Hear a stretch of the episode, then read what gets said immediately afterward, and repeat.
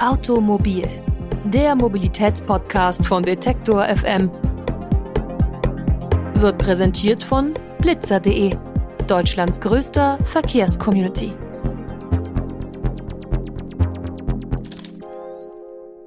Und damit herzlich willkommen zu einer neuen Ausgabe Automobil, dem Mobilitätspodcast von Detektor FM. Wir haben uns ja im vergangenen Monat hier schon einmal mit den steigenden Spritpreisen beschäftigt.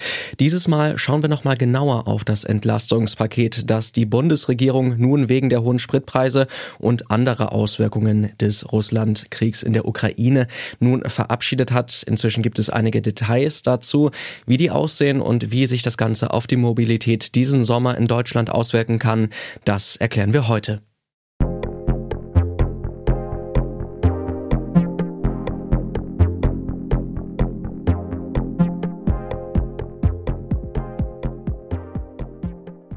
Die Maßnahmen im Überblick. Das sogenannte Entlastungspaket der Bundesregierung, das nimmt langsam Form an. Das Hauptziel dieser Maßnahmen ist eine kurzfristige Entlastung von Verbraucherinnen und Verbrauchern, vor allem auch von Geringverdienenden.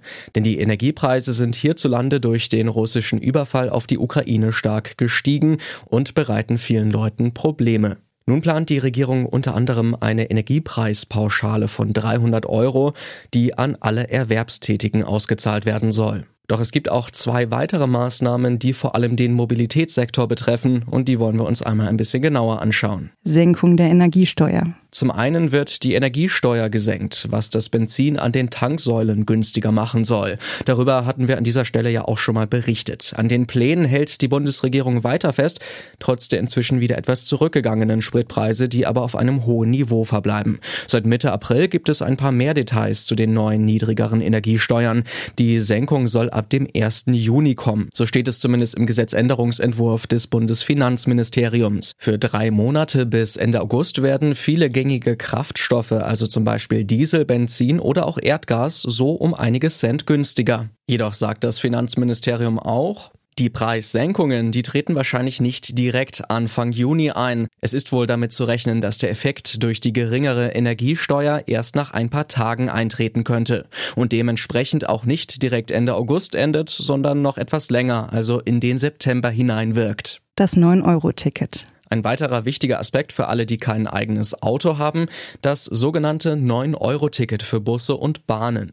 Die Idee dabei ist, das Entlastungspaket allen Verkehrsteilnehmenden zugutekommen zu lassen. Neben den Autofahrenden also vor allem auch den Nutzerinnen und Nutzern des Nahverkehrs, die täglich zur Arbeit pendeln oder auch so mit Bus und Bahn unterwegs sind. Der Slogan 9 für 90 ist dabei ein wenig irreführend, denn tatsächlich soll ein solches 9-Euro-Ticket nicht für die gesamten 90 Tage dieses Sommers gültig sein, sondern jeweils nur bis zum Ende eines Monats. Also auch wenn man ein 9-Euro-Ticket Mitte Juni kauft, ist es dann nur bis zum 30.06. gültig. Ein Kauf direkt zum Monatsanfang ist also dringend zu empfehlen. Fraglich war bei der Ankündigung des Entlastungspakets jedoch, ob Leute, die bisher schon ein Abo-Ticket haben, ebenfalls von dem Angebot profitieren können. Doch inzwischen gibt es auch für Pendlerinnen und Pendler und Studierende mit Semestertickets gute Nachrichten.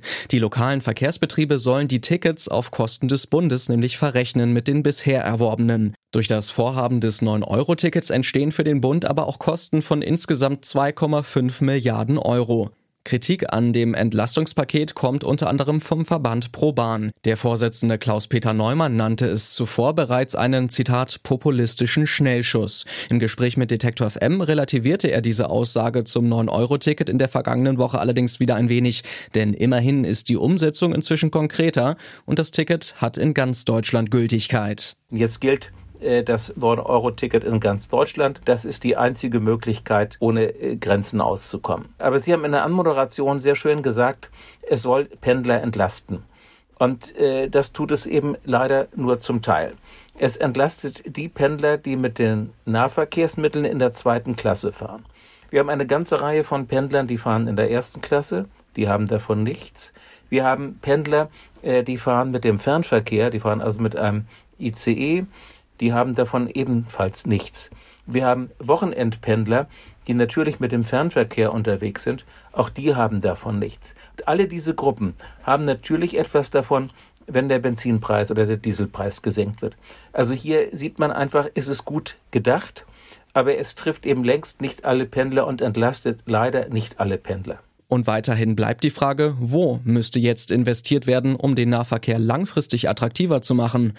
Karl-Peter Naumann von Proban sieht vor allem Chancen beim Ausbau des Angebots über einen längeren Zeitraum. Also das Thema Preis ist immer ein wichtiges Thema und deswegen ist es auch gut, dass man über günstige Preise nachdenkt. Äh, aber mindestens genauso wichtig, wenn nicht viel wichtiger ist, dass der öffentliche Personennahverkehr ausgebaut wird. Äh, dass neue Schienenstrecken gebaut werden, dass Fahrzeuge gekauft werden, dass Busse gekauft werden, dass Busspuren eingerichtet werden, äh, dass wir sehr viel mehr sogenannte On-Demand-Verkehre bekommen, die äh, dann fahren, wenn man es braucht. Und das ist gerade in der Fläche sehr wichtig. Ein Blick nach Wien, wo man ja mit Preismaßnahmen das 365-Euro-Ticket ist hier zu nennen, sehr erfolgreich ist, hat eine mindestens 20-jährige Vorlaufgeschichte indem man eben den öffentlichen Nahverkehr in Wien ausgebaut hat. Und alleine die Preismaßnahme reicht eben nicht aus, den äh, Nahverkehr attraktiv zu machen. Äh, wir brauchen den Dreiklang zwischen guter Qualität, zwischen ausreichender Kapazität und günstigen Preisen. Und äh, die Politik muss bitte an all diesen drei Stellschrauben drehen, damit äh, Menschen auf den öffentlichen Personennahverkehr umsteigen. Äh, alle Stunde ein voller Zug ist vielleicht auch nicht wirklich äh, attraktiv.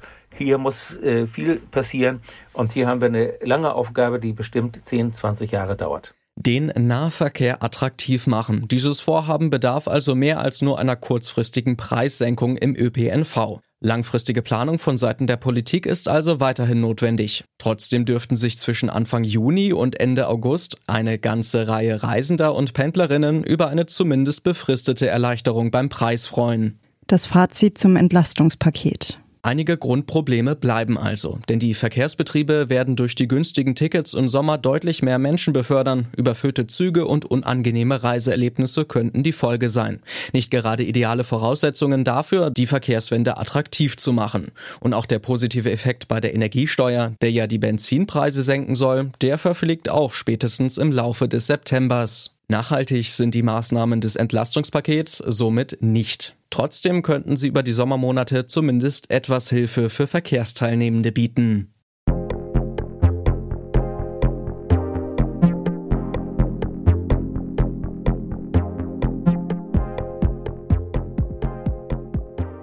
Und das war's von uns für dieses Mal hier bei Automobil. Am kommenden Montag sind wir wieder da mit einer neuen Ausgabe. Schön, dass ihr mit dabei wart. Wenn ihr noch weitere Informationen haben wollt, dann schaut doch mal vorbei bei uns auf der Website detektor.fm. Mein Name ist Lars Feiern. Ich sage Tschüss und wohlan. Automobil, der Mobilitätspodcast von Detektor FM,